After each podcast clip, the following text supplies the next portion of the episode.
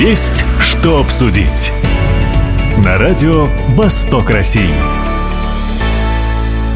Здравствуйте, меня зовут Владимир Лозовой. В Хабаровском крае ведется планомерная работа по устройству детей, оставшихся без попечения родителей, в приемные семьи. Для тех, кто решает взять на воспитание ребенка, предусмотрены меры социальной поддержки, в том числе и по нацпроекту «Демография», инициированному президентом России Владимиром Путиным. В результате почти в два раза за последние 13 лет уменьшилось количество детей, оставшихся без попечения родителей в Хабаровском крае.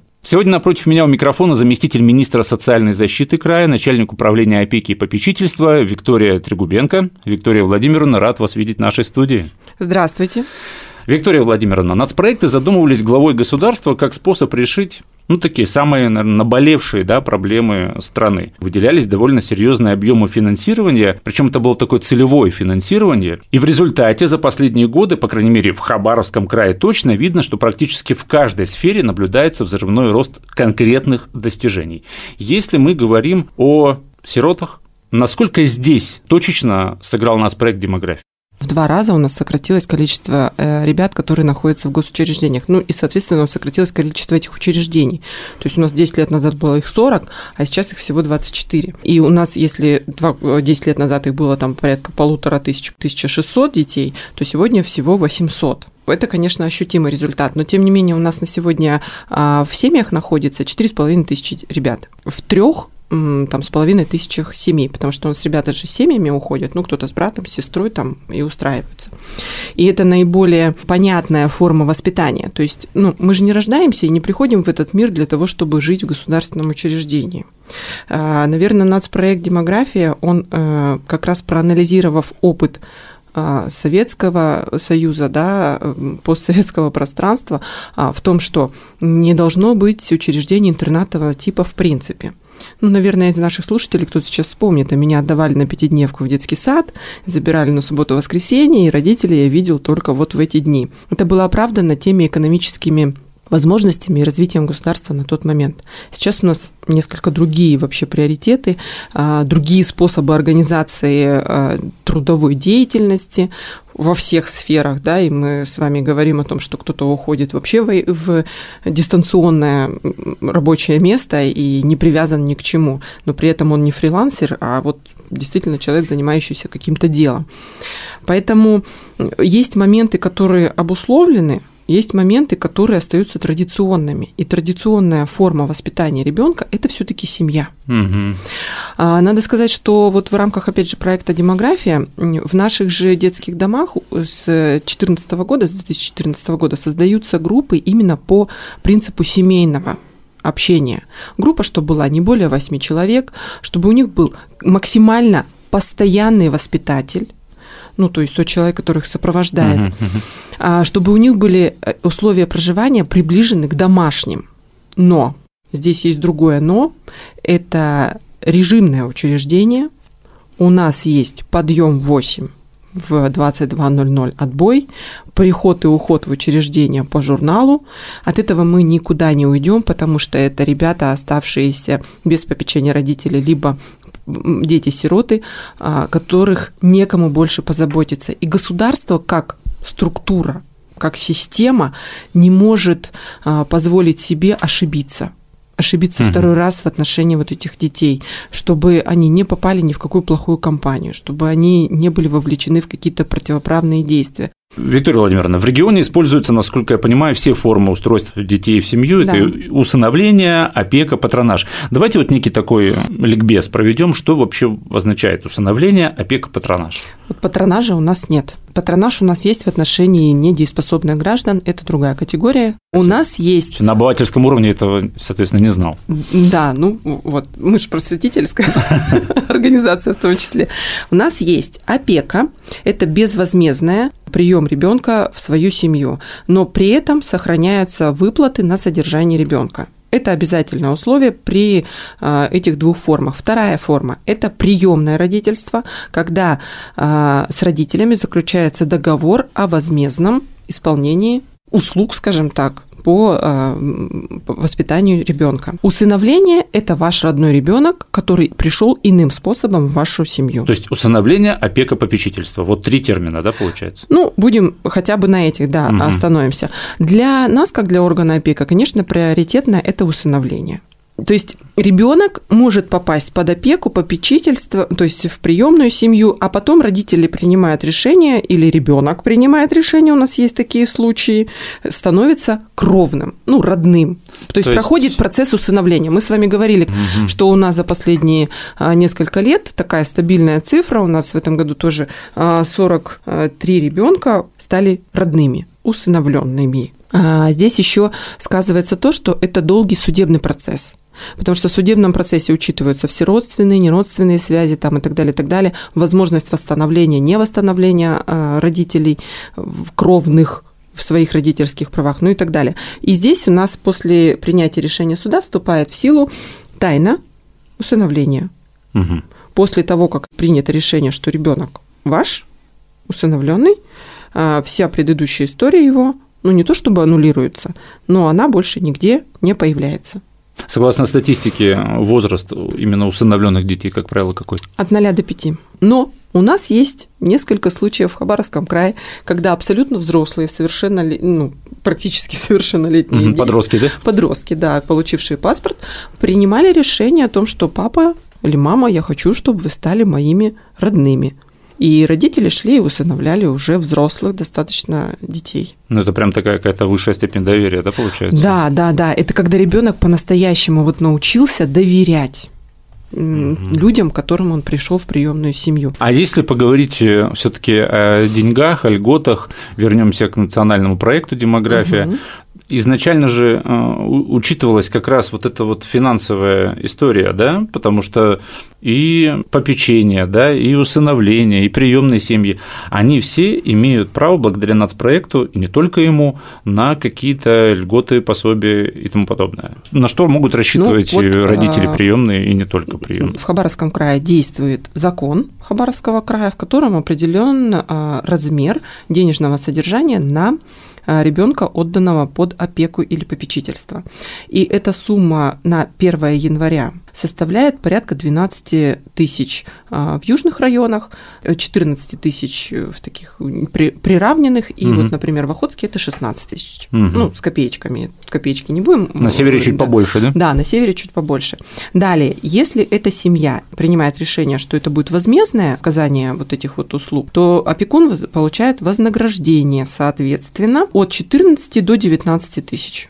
Ну, соответственно, угу. тоже по районам также раскладывается. Кроме того, а если имеется ребенок, не достигший трехлетнего возраста, то будет еще доплата в размере там около 5000, 4 800. При приеме ребенка в семью еще а, есть федеральные выплаты, которые являются единовременными и а, передаются тоже семье. Это выплата при передаче ребенка на воспитание в семью порядка 27 тысяч 36 тысяч, в зависимости тоже от района, то есть они индексируются на районные коэффициенты. И при усыновлении, именно усыновлении ребенка-инвалида, это от 210 э, тысяч до 280 тысяч. Это получается единовременная выплата. Ну, мы понимаем, что с ребенком э, инвалидом это приходят определенные там еще условия, да, которые надо будет э, организовать. То есть вот во всех этих выплатах мы сейчас не говорим однозначно, что вот вы сейчас возьмете ребенка и точно каждая из этих выплат она назначается индивидуально в зависимости от других там причин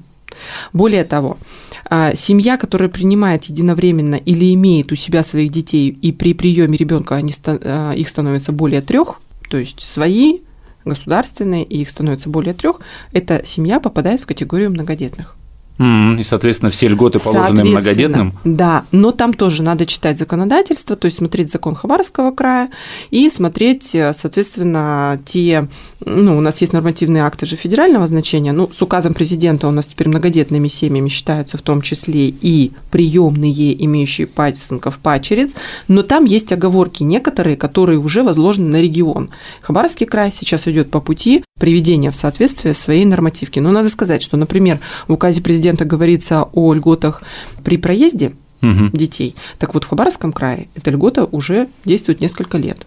А усыновители, да. они имеют право на материнский капитал? Абсолютно верно они имеют все те же права, которые имеют родители, у которых дети появляются естественным путем.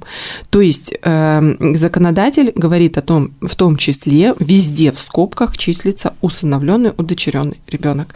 Если этот ребенок, ну условно, было двое детей, появляется третий, иным способом пришедший становится усыновленным, это многодетная семья, и вот все те льготы или те пособия или материнские капиталы семейные, которые а, пришли бы с третьим ребенком естественным путем, они распространяются на этого ребенка тоже.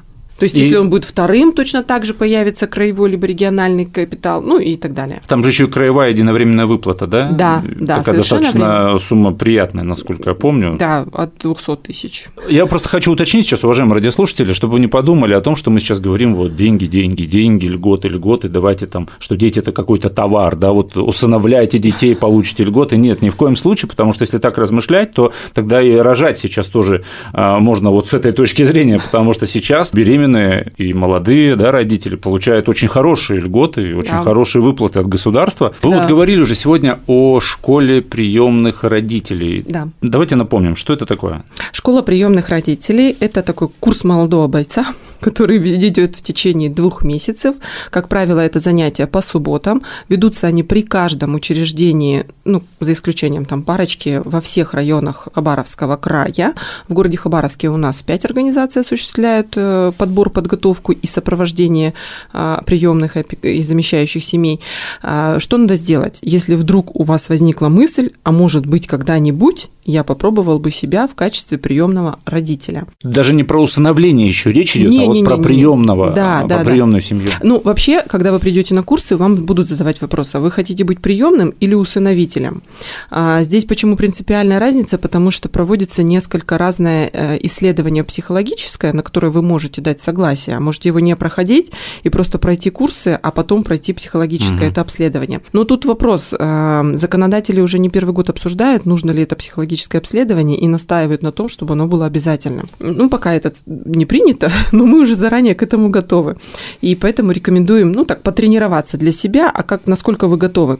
Почему мы не настаиваем, но рекомендуем? Потому что ну, вам вообще надо понять, то есть, когда э, женщина ходит беременная, когда вся семья об этом знает, это процесс длится 9 месяцев, и все прекрасно потенциально готовятся, понимая, что в семью придет кто-то новенький. Поэтому на школе приемных родителей будут рассказывать о том, а, с какими трудностями могут столкнуться. Может быть, вы с ними никогда не столкнетесь, но вы услышите тот обмен мнениями, когда а, родители, воспитавшие, может быть, даже не одного ребенка, ребенка сталкивались с этим и не понимали, как с этим работать.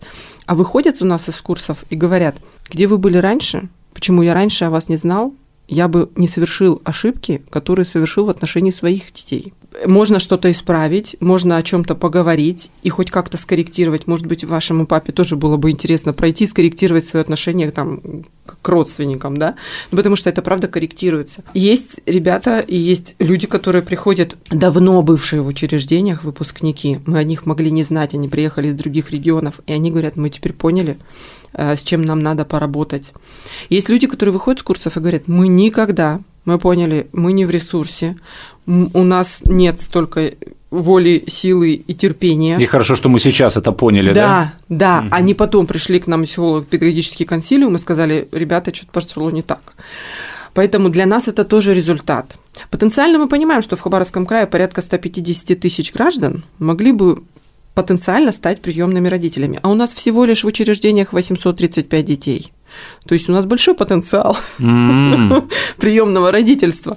Но мы понимаем, что из этих 150 тысяч, ну, в лучшем случае останется 50 а дойдут до нас еще меньше.